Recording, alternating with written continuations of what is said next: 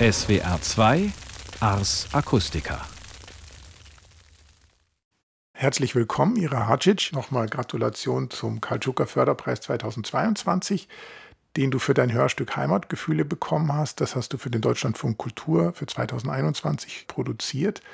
Und damit hast du die Möglichkeit bekommen, ein neues Stück zu komponieren. Da hast du dir ausgewählt, dass du das im ZKM im Klangdom produzieren möchtest als räumliches Stück.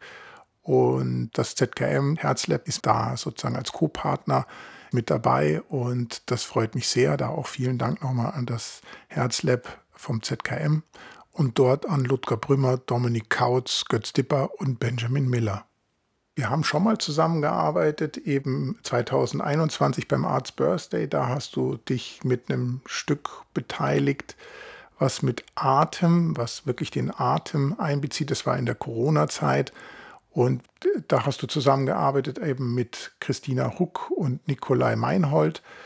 Und ich fand das In-Spirit-Stück sehr beeindruckend in seiner Reduziertheit und dass praktisch drei Personen in totaler Stille atmen und das in der Überlagerung unglaublich physisch, unglaublich körperlich in dieser Einfachheit wurde. Das hat mich sehr überzeugt und fand ich sehr erstaunlich. Und dann nach diesem Stück hast du Heimatgefühle für Deutschland von Kultur gemacht, was ich eben vorher gerade angesprochen habe, mit dem du den Förderpreis, den Kaltschuker Förderpreis 2022 gewonnen hast. Was war für dich da der Ausgangspunkt? Ich glaube, alle meine Werke sind immer wieder ein Werk, was ich immer wieder mache, aus verschiedenen Perspektiven, Blickwinkeln. Das sind so Module, also eine Sache, so sehe ich das. Sie stehen auch einzeln für sich, jedes Werk für sich, aber sind auch so ziemlich miteinander verbunden. Von daher, der Ausgangspunkt ist sehr ähnlich von In Spirit und Heimatgefühle und sogar von Auricula Auris, dem neuen Stück. Ja, es geht um die Essenz und so eine Art Zuhause zu finden im Körper, im Atem, in der Sprache, im Hören. Und bei Heimatgefühle, da haben wir mit Akzenten gearbeitet, also mit Sprache und Stimme. Und dann gab es ja noch ein drittes Stück, Anamesa, was du für Deutschlandfunk Kultur danach gemacht hast. Was war da der Ausgang oder was war da das Thema? Eine Mesa, das ist auch ein weiteres Stück in der Serie. Also es hängt auch zusammen mit Heimatgefühle vor allem. Das Thema war dazwischen. Eine Mesa heißt dazwischen und es ist so angelegt, dass eine Mesa so eine Art Intermezzo ist zwischen zwei Teilen von Heimatgefühle. Also Heimatgefühle besteht aus zwei Texten sozusagen, die wir geprobt haben mit den Performern und dann aufgeführt haben, Teil 1 und Teil 2. Und zwischen diesen zwei Texten ist eine Intermezzo-Situation, die ich dann sozusagen aufgeblasen habe und verlängert habe. Also das, diese Intermezzo-Situation, die eigentlich so eine Überbrückung ist, Genau, und in einer Mesa geht es um so einen Traumzustand. Ich habe mit Text gearbeitet, den ich geschrieben habe. Das sind so Erinnerungsstücke und so Metamorphosen der Wirklichkeit nenne ich das. So Fragmente von gehörtem oder erinnertem Material, die ich in 77 Stücke angelegt habe, so kurze Stücke als Texte und äh, daraus hat sich dann eine Mesa ergeben. Zusammen mit Hilary Jeffrey habe ich das gemacht. Er hat die Musik gemacht für das Stück. Mhm. Und bei dem neuen Stück Auricola Auris, da hattest du am Anfang ja dich sehr für Joachim Ernst Behren interessiert. Es gab ja zwei Sendungen, die er gemacht hat und für die zweite, das Ohr ist der Weg äh, vom Hören der Welt, aus dem Jahr 1987. Du hast dann anderes Material verwendet, aber was mich interessiert ist, was ist für dich da so den Kernpunkt dran? Also ich beschäftige mich sehr lange mit Deep Listening, auch nach Pauline Oliveros. schon bevor ich von Joachim Ernst Behrendt überhaupt gehört habe, weil ich habe von ihm auch sehr spät erst gehört und war eigentlich sehr überrascht, dass Pauline Oliveras gar nicht vorkam. Also er hatte sie auch gar nicht erwähnt in seinen Sendungen, wobei sie hatten ganz ähnliche Ansätze. Also bei Oliveras geht es ja auch darum, absolute Gehör sozusagen zu trainieren, also das Hörverhalten zu beobachten und auch im Alltag. Es geht um ständiges Hören, also man hört ja, man achtet im Alltag vor allem auf alles, was erklingt. Die Ausgangssendung oder die Inspirationsquelle für das Stück Auricula Auris war die Sendung Das Ohr ist der Weg vom Hören der Welt von Joachim Ernst Behrendt. Ich glaube, dabei geht es mir gar nicht so sehr um den Inhalt, also nicht um die Klänge, sondern um dieses Hörverhalten. Also was ist Hören überhaupt? Passiert es innerhalb vom Körper oder ist es etwas, was außerhalb stattfindet? Ist es ein Messverhalten, eine Überlebensstrategie, eine Interpretations- Maßnahme? Und solche Fragen stelle ich mir dann, wenn ich über Hören nachdenke. Also wenn ich mein eigenes Hören beobachte, sozusagen im Alltag, dann versuche ich darauf zu achten. Also nicht unbedingt, ob ich etwas mag oder nicht mag, sondern das in Relation zueinander zu stellen, Distanz zu messen oder zu filtern. Also was ist alles da, was kann man alles hören. Genau, und ich habe das Material dann, mich sehr lange mit diesem Material beschäftigt, mit den Sendungen. Also ich habe sie mehrmals angehört, dann wirklich auch mein eigenes Hörverhalten beobachtet aufgrund von dem Inhalt, was in den Sendungen auch gesagt wurde. Also da ging es auch um so teilweise wissenschaftliche Erkenntnisse aus den 80er Jahren. Also es wurde gesprochen über Tiere, Menschen, also alles Mögliche, nicht nur über musikalisches Hören, sondern so Kontemplation. Also ich habe mehrere Wochen mit diesem Material dann verbracht. Und ich glaube, der erste Meilenstein war, dass sich dann ein eigenständiger Name herausgefiltert hat für mein Stück und das war Auricula Auris. Also ich habe zuerst nach einem Namen gesucht, was so dieses Ausgangsmaterial übersetzen könnte und bin dann auf die lateinische Bezeichnung gestoßen, also Auricula Auris, die Ohrmuschel. Und ich fand den Klang von diesen Wörtern sehr ansprechend. Ich war begeistert. Es klingt so wie eine Superheldin oder eine Geheimagentin oder ein Planet. Auricula Auris. Ja, dann habe ich mir Fragen gestellt, wie zum Beispiel dadurch, dass ich ja mit Sprache arbeite eigentlich, so, wenn Auricula Auris ein Ort wäre oder ein Planet, was für eine Sprache würde man dort sprechen? Und kann man das Hören als eine Art Sprache begreifen? Und so habe ich dann angefangen, Material anzulegen, so als wäre das Hören an sich eine Sprache und nicht das, was eigentlich gesprochen wird oder nicht die Klänge an sich, sondern das Hören. Was wäre, wenn man sich durch das Hören mitteilen könnte?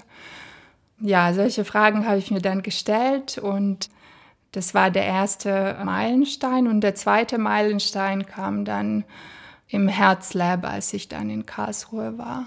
Genau das Ausgangsmaterial, was du dann verwendet hast, kannst du da erzählen, wie das entstanden ist? Während dieser Phase, in der ich so ganz viele das Hörverhalten erforscht habe im Alltag, habe ich auch sehr viel Gong gespielt.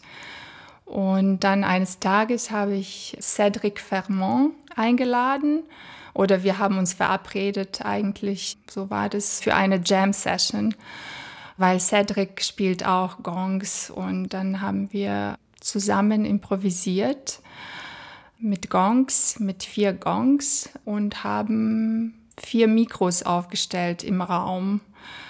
mit denen wir dann unsere Improvisation aufgenommen haben. Also vier Mikros in vier verschiedenen Winkeln, also Hörperspektiven im Raum. Und ich kann mich noch erinnern, also wir haben gesagt, der Raum ist auch ein Instrument, das wir an diesem Abend spielen werden. Und das heißt, die quietschenden Dielen und unsere Bewegungen und so. Also wir werden auch gar nicht versuchen, das zu vertuschen, sondern das irgendwie mit einzubeziehen. Ja, und so entstand dann dieses Material, was ich später benutzt habe in Karlsruhe. Ja, und für dich, du hast ja am Anfang, wie wir da in Kontakt kamen, dann, wie es darum ging, dass du ein neues Stück machst, da kam von dir ja gleich schon der Wunsch, dass das was Installatives, eine räumliche Geschichte, also eine klangräumliche Geschichte sein soll. Und da kam auch eben die Idee, das im ZKM Klangdom in Karlsruhe zu machen. Wie bist du dann dort weiter fortgefahren? Es ist ja so, du hast ja einmal schon die Räumlichkeit, oder das sind zwei Fragen, du hast ja einmal schon die Räumlichkeit gehabt, die du bei der Session aufgenommen hast und dann kommt ja nochmal die neue Räumlichkeit des Kubus dazu. Aber erstmal noch die erste Frage, wie du dann weiter vorgegangen bist im ZKM. Im ZKM war es ja sehr überwältigend am Anfang. Ich war überwältigt von den Informationen, die auf mich zukamen. Also ich musste ja eine neue Software auch erlernen, also ein Programm und ich habe noch nie mit räumlichem Klang gearbeitet vorher.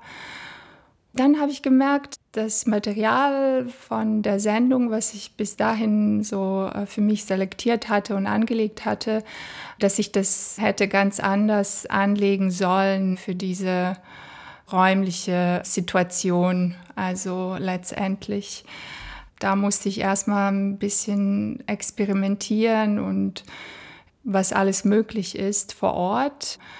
Also ich hatte insgesamt zwei Wochen Zeit und während der ersten Woche habe ich nur experimentiert, was übrigens gar nicht so lange ist. Also ja, ich hatte wirklich nicht so viel Zeit. Genau, und dann kam irgendwann mal der Moment, an dem ich mich entscheiden musste, also an dem es kein Experimentieren mehr gab, sondern man musste jetzt wirklich äh, so konkreter vorgehen. Und ja, und dann habe ich mich für das Material entschieden, was ich letztendlich mit Cedric zusammen aufgenommen habe. Genau, und dann hast du das ja im Klangdom, der ja aufs 47 Lautsprechern, die kuppelförmig im Kubus von der Decke hängen und an der Wand befestigt sind, mit denen du sozusagen Klang wie projizieren kannst. Also du kannst deine Klänge, die du vorher gesammelt hast, kannst du dann auf diese Kuppel mit den Lautsprechern wiedergeben und akustisch projizieren. Also wie hast du dann das Material verwendet? Also ich muss dazu noch sagen, dass das Material der Sendung sich sozusagen destilliert hat in diese Gongklänge. Und das war zwar konkret nicht anwesend, aber so als Idee habe ich das mitgenommen und mit einbezogen. Und so habe ich dann auch die Bewegung eingebaut, also mich würde interessieren, wie du dann eben damit umgegangen bist, wie du die räumlichen, also die schon durch Stereoaufnahme oder du, hast ja mit vier Mikrofonen aufgenommen, wie du dann eben diese Aufnahmen von eurer Session wieder in den Klangdom, wie du dann räumlich im Klangdom gearbeitet hast. Im Klangdom habe ich dann verstanden, dass das eigentliche Musikinstrument oder das eigentliche äh, Instrument nicht die Aufnahmen waren oder der Inhalt, sondern wirklich die Bewegung und diese 47 Lautsprecher im Raum und wie man die bespielt. Also darauf kam es dann an in Karlsruhe und ich habe das Material so einfach wie möglich angelegt. Also ich habe wirklich vier Tonspuren genommen, die wir aufgenommen gespielt haben und die dann in orbitale Bewegungen versetzt. Also jede Tonspur durchläuft eine spiralförmige Umlaufbahn um einen Zentralkörper und das ist Auricula auris, das Ohr. Also das war dann die Idee und damit habe ich dann in der zweiten Woche in Karlsruhe gearbeitet. Genau, und dadurch, dass wir den Klangdom als Sendung nicht übertragen können, haben wir dann nochmal überlegt, wie Können wir daraus eine Sendefassung machen, die sozusagen dann das räumliche Erlebnis mitnimmt? Wie seid ihr dann da vorgegangen? Dann, als das äh, Stück fertig war, haben wir eine letzte Aufnahme gemacht vom Klangdom. Also es waren sozusagen die Aufnahmen von den Aufnahmen, die dann ja im Klangdom aufgenommen wurden und mit einem binauralen Kunstkopf haben wir diese Verräumlichung aufgenommen, also die Bewegung wobei die gar nicht so rüberkommt, wie wenn man vor Ort ist natürlich. Es gab noch eine Bounce-Version, eine binaurale. Aber das weiß ich nicht, ob ihr das zusammengemischt habt oder. Doch, also unser Toningenieur, der Andreas Bernhard, der das jetzt sozusagen im Final Mix macht, der mischt jetzt sozusagen die Kunstkopf-Mikrofonaufnahme und die aus dem Klangdom rausgerenderte binaurale Version zusammen. Ja, ja, nee, nee, wir werden praktisch dann das Ganze nochmal leichter hinterlegen, dass es nochmal ein bisschen gestützt ist, aber das nimmt auf jeden Fall die Räumlichkeit des Kubus mit, die der Kunstkopf ja eingefangen hat. Und das gerenderte Pfeil ist ja ohne den Raumanteil des Kubus und das wird sozusagen nur leicht stützend mit dazu gemischt und so, dass es dann wieder das ein bisschen räumlicher, also das rausgerenderte Pfeil nimmt ja die Räumlichkeit gut mit, also oder die räumliche Bewegung und die Räumlichkeit kommt durch den Kunstkopf hinein. Ja. Ja, es freut mich. Es gibt jetzt noch ein Ereignis, wo du das dann gleich live präsentieren kannst. Vielleicht kannst du da noch kurz was dazu sagen. Am 13. Dezember wird das Stück in Liechtenstein präsentiert im Museum für zeitgenössische Kunst in Vaduz.